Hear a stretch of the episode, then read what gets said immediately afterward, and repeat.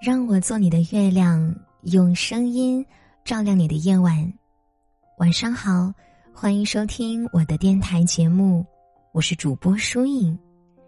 今天晚上呢，想和大家分享的故事标题叫做《你对世界笑，他便对你笑》。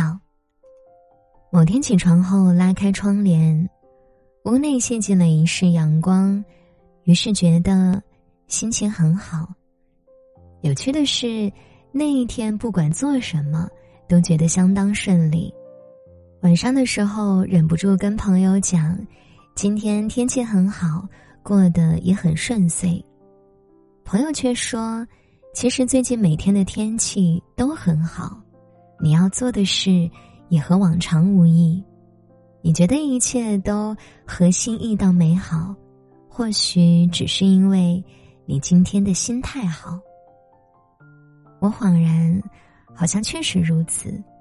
记得从前看到过一个故事：二战期间，有位叫做玛丽的女士，随军官丈夫驻扎在埃及营地，靠近沙漠，她整日都无所事事，枯燥异常。于是写信给父亲，抱怨糟糕的环境，表示想要回家。玛丽父亲在回信中写了这样的一句话：“有两名罪犯从监狱里眺望窗外，一个人看到的是高墙和铁窗，一个看到的却是月亮和星星。”玛丽听懂了父亲的意思，走出木屋，去和当地的土著交朋友。渐渐的，她融入了其中，还迷上了那里的风土人情。后来，二战结束，玛丽因为平日对沙漠的研究，成为了相关的专家。原来，只要能够摆正自己的心态，即使身处沙漠，也可以找到属于自己的星星。有人问过一个这样的问题：那些不爱打游戏、逛街，也不喜欢到处去玩，甚至酒都不喝的女孩子。失恋的时候都是怎么排解情绪的？底下有个热评，靠算命。我觉得好笑，分享给了苏苏，苏苏却说，是真的。我调侃他，怎么你试过呀？这么笃定。苏苏倒是沉稳，是啊，前几天刚算完的嘛。我这才后知后觉。近期看起来格外容光焕发的苏苏，竟是不动声色的瞒着大家失了个恋，也不怪朋友们粗心，毕竟大多数人分个手都会伤筋动骨、悲伤难抑，哪里像他五年多的感情结束，气色看起来比平时还好，那准不准？我有点好奇。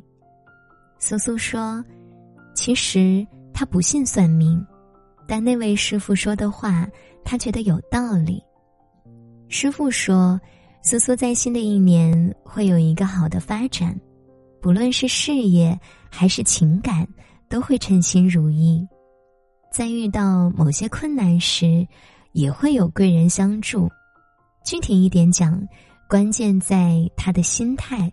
那些所谓的顺利、好运气。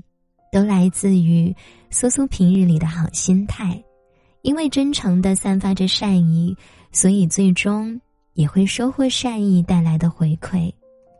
世界就像一面明亮的镜子，你对他笑，他便也报之以微笑。生活其实就是这样，当你的心中充满了抱怨、仇视。那你感受到的也大多只会是各种不公与为难，可如果你能转变心态，在面对困苦和艰险时，也总可以找到一条意想不到的路，突围出去。很喜欢这么一段话：生活各自不易，个人所求不同，个人立场不同，悟在别人心中，修行自己。悟在自己心目中，强求他人，活在当下比什么都好。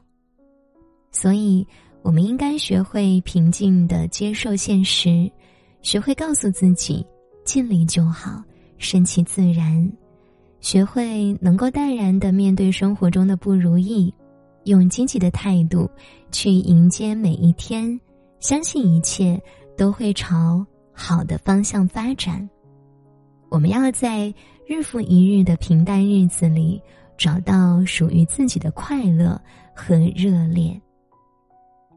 在最后。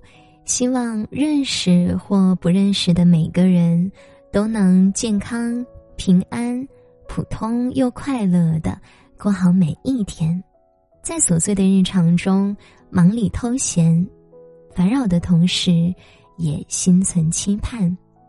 我们要如三毛所说的一样，做一个诚实的人，不放弃对生活的热爱和执着，在无限的时间里过。无限广大的日子，相信所有的快乐都来自于生活中的心动。这就是今晚想和大家分享的故事了。节目最后为你送上一首好听的晚安曲。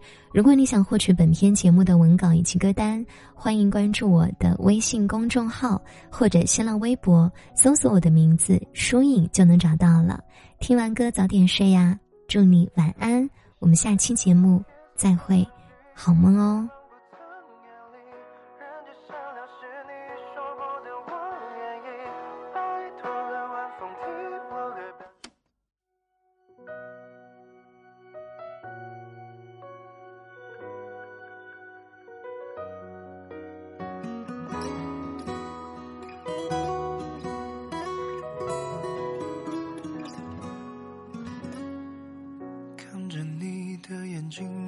在沉迷，像溪流不小心汇入了海底，崭新的清晨是被你唤醒，莫名的感觉如此神奇。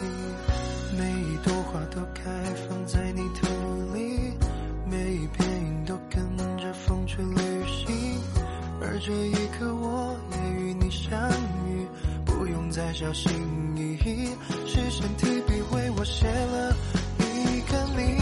再靠近一些，夜色滚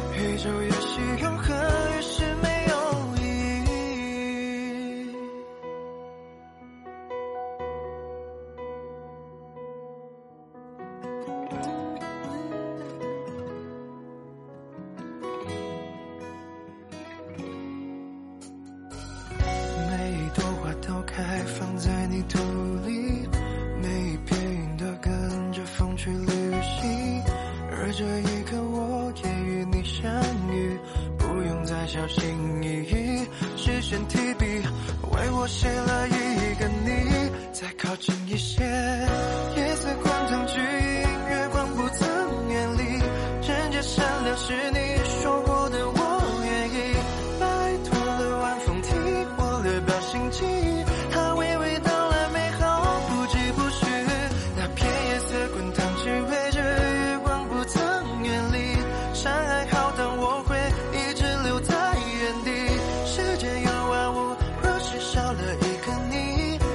就越是永恒，越是没有意义。再靠近一些，夜色滚烫，只因月光不曾远离。人间善良是你说过的，我愿意。拜托了晚风替我略表心迹，